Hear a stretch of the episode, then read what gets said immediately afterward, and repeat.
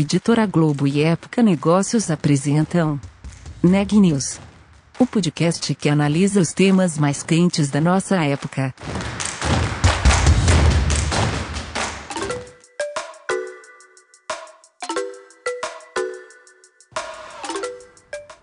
Fala pessoal, meu nome é Renan Júlio e está começando mais um Neg News, série de reportagens especiais sobre a pandemia do coronavírus.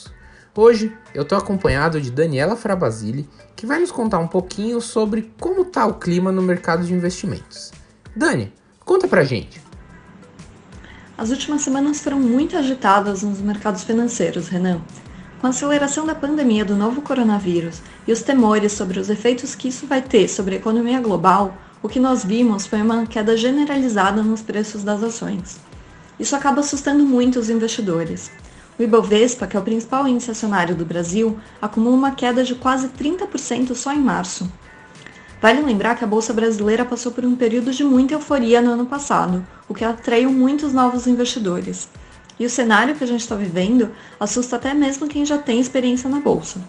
Março registrou duas das maiores quedas semanais da história do índice Bovespa.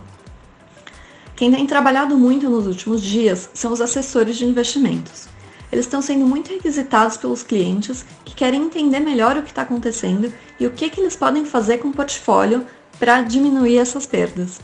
Para saber mais, eu conversei com o Edgar Castro, que é sócio da Aqua Investimentos. Ele me contou que a equipe lá já está trabalhando em home office nos últimos dias e tem acompanhado de perto o noticiário econômico, além de ter intensificado o envio de relatórios para os clientes. Como que tem sido o atendimento aí? Você falou que vocês têm tido esse foco em ficar mais perto, em dar esclarecimentos.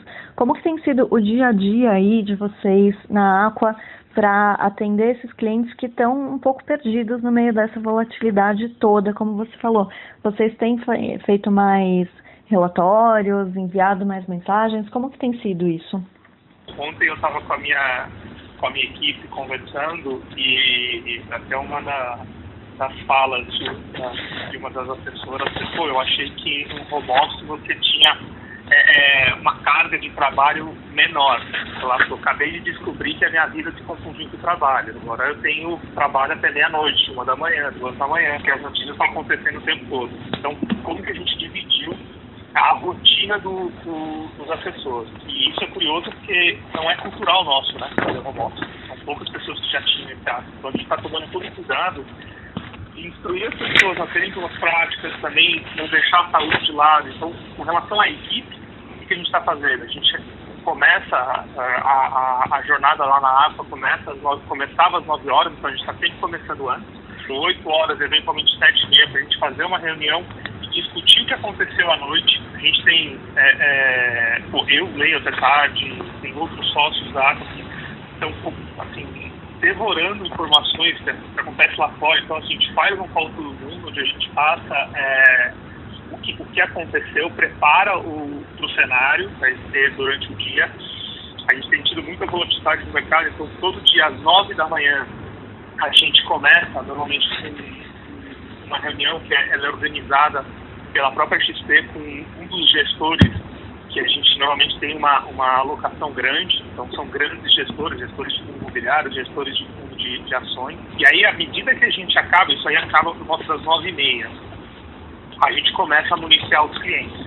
Então a gente tem uma rotina de monitorar as carteiras, assim, mostrando para eles um embasamento. Ó, vou citar um exemplo, tem alguns clientes que estão alocados num fundo que chama Equity gestão de ações. A gente fez um call com a casa, a gente entendeu o que eles estão fazendo e aí a gente passa essas informações para os clientes para eles entenderem o racional e a cabeça do gestor. Quando, gente, quando eles decidem optar por uma alocação de um profissional, agora nada mais justo a gente confiar como ele vai pilotar esse avião.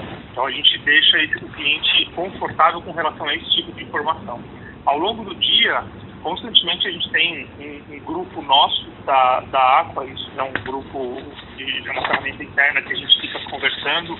Então a gente abre um grupo que chama Aqua Notícias, onde lá é tudo que eles leem, tudo que eles vão, tudo que vai sair com relação a coronavírus, guerra de preço de petróleo, a medida do governo, a, a impactos da economia lá na Europa, nos Estados Unidos, aqui no Brasil, eles vão postando lá. Isso serve de matéria-prima para alimentar os clientes. Então, os nossos consultores estão tendo uma carga de contato com os clientes bem alta com relação ao disparo de informação.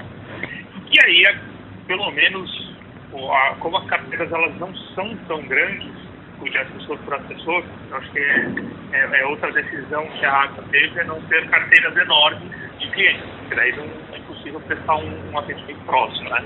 Sim. Então, a partir dos segmentos de clientes que tem assessoria exclusiva, a gente está fazendo rotinas de, de conversas com cada cliente. Então, você, a gente utiliza o Zoom, uhum. uma ferramenta de, de, de, a distância, e ampara o cliente sobre as dúvidas que ele tem, discute o portfólio.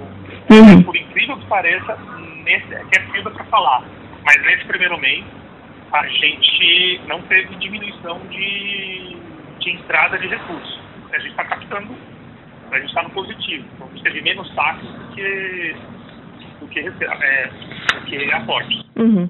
E é, no ano passado a bolsa foi um ano muito positivo para a bolsa e também no meio de um cenário de taxas de juros é, historicamente baixas para o Brasil, muita gente falava em colocar mais dinheiro em bolsa. Teve muito investidor que acabou entrando no ano passado. Como que esse perfil de investidor está lidando com essa, com esse momento? Esse pessoal que entrou e a bolsa subiu muito e agora está vivendo uma crise que esses investidores nunca tinham vivido antes. É, tem, tem, tem investidor que são os, os, novos investidores na bolsa. A gente viu um número de CPF subir muito na medida que os números foram se tornando expressivos. Esse investidor, a gente até fala que pô, ele está passando pelo pelo teste de sobrevivência de faixa preta, né? Você entra ano passado, tem um resultado espetacular e esse ano, em três meses, devolve casos até mais um pouco.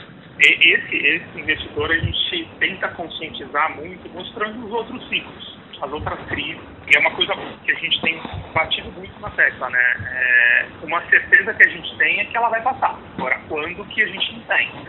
Então a gente mostra historicamente as outras crises que a gente viveu. Então, por exemplo, quando a gente viu o B em 2008, teve uma queda muito abrupta, foi finalzinho de 2009 até, perdão, finalzinho de 2008 até, o, até março de 2009, quando eventualmente a, a, a bolsa começa a subir. A gente mostra essa recuperação que a gente, que a gente presenciou, que é uma das crises mais próximas. A gente teve na época da impeachment da Dilma, que a gente viu uma situação política no país político trouxe uma instabilidade, mas voltou e começou a dar. Então a gente tenta amparar o cliente nesse sentido. Né? Pô, você está num ativo que ele é volátil, tende a chacoalhar, para você ter uma rentabilidade de 30%, 40% no ano, é natural que em momentos de estresse você perca dinheiro. A gente tenta conscientizar o cliente disso e acalmá-lo, mostrando que isso passa, isso é fixo. É um baita desafio. Você que eles são os mais, os mais delicados, porque os que já estavam, já conheciam a dinâmica, muitos estão aproveitando para é, começar a olhar oportunidades. Tem ativos que caíram até demais. E esse pessoal que, que acabou entrando no ano passado que não estava acostumado mesmo com essa volatilidade toda, né?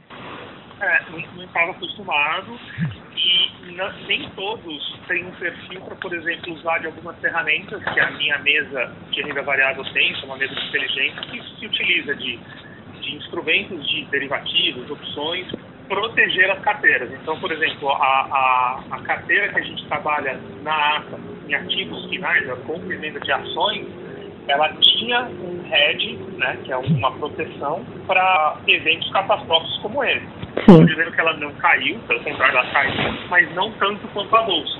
Então, nessas horas, alguns clientes eles puderam gozar dessa, dessa estrutura porque tinham um perfil para isso. Mas os clientes que estavam comprando papel ou só comprando um fundo, é, apesar dos também se utilizarem disso, tem alguns que estão sofrendo bastante. Que sofrem um pouco mais. Uhum.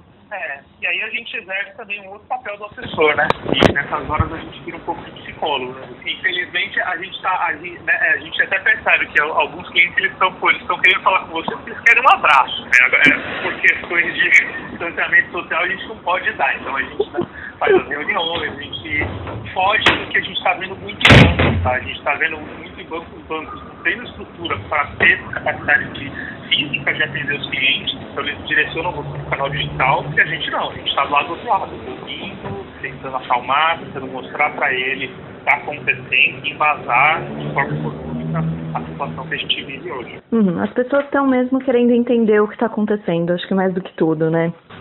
Com certeza. Isso, isso é uma coisa também. Eu, eu, trabalho mais de 15 anos no mercado, né? Eu entreguei um pouco minha idade, né? De uns tempos para cá, e eu acho que isso é mérito dos escritórios e da XP também, que são plataformas abertas, de trabalhar esse lado da educação. Então, eu já eu estava na, na, na, mesa na época da, da, da crise do subprime lá nos Estados Unidos, então assim, eu via um pânico muito maior do que a gente percebe agora. O cliente ele está preocupado, sim, porque pô, você vê uma baixa patrimonial grande, mas a preocupação dele é em entender, é, tentar, tentar saber com mais profundidade o que está acontecendo, quais são as implicações, para daí tomar uma decisão. A gente percebe que o, o, o, pelo menos o investidor que tem trabalhado com a gente é um investidor que está buscando mais consciência. Muito legal, Dani. Notícias do dia.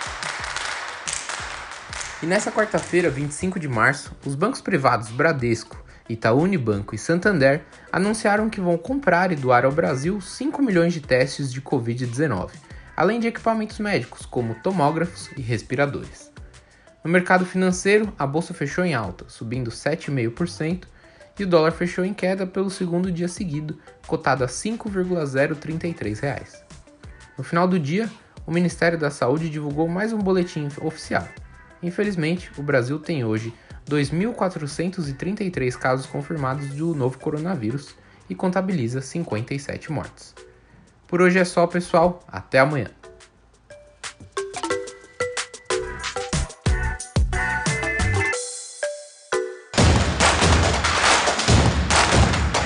Esse podcast é um oferecimento de Época Negócios. Inspiração para inovar. Não deixe de conferir nossos outros podcasts. Presidente Entrevista Presidente. The Office. E os negócios da nossa época. Ouça, acompanhe, compartilhe. Vamos fazer deste podcast o nosso ponto de encontro.